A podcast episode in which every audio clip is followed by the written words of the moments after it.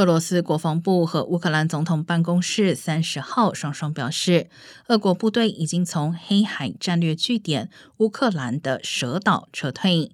乌克兰总统幕僚称，该国部队立下大功。不过，俄罗斯国防部虽证实已撤出蛇岛，但宣称此举是善意姿态，并且俄军已完成指派的任务。另一方面，乌克兰官员二十九号表示，已与俄罗斯换球，共有一百四十四名乌军获释，其中大多数是先前坚守乌克兰东南部港市马利波的亚速钢铁厂的人员。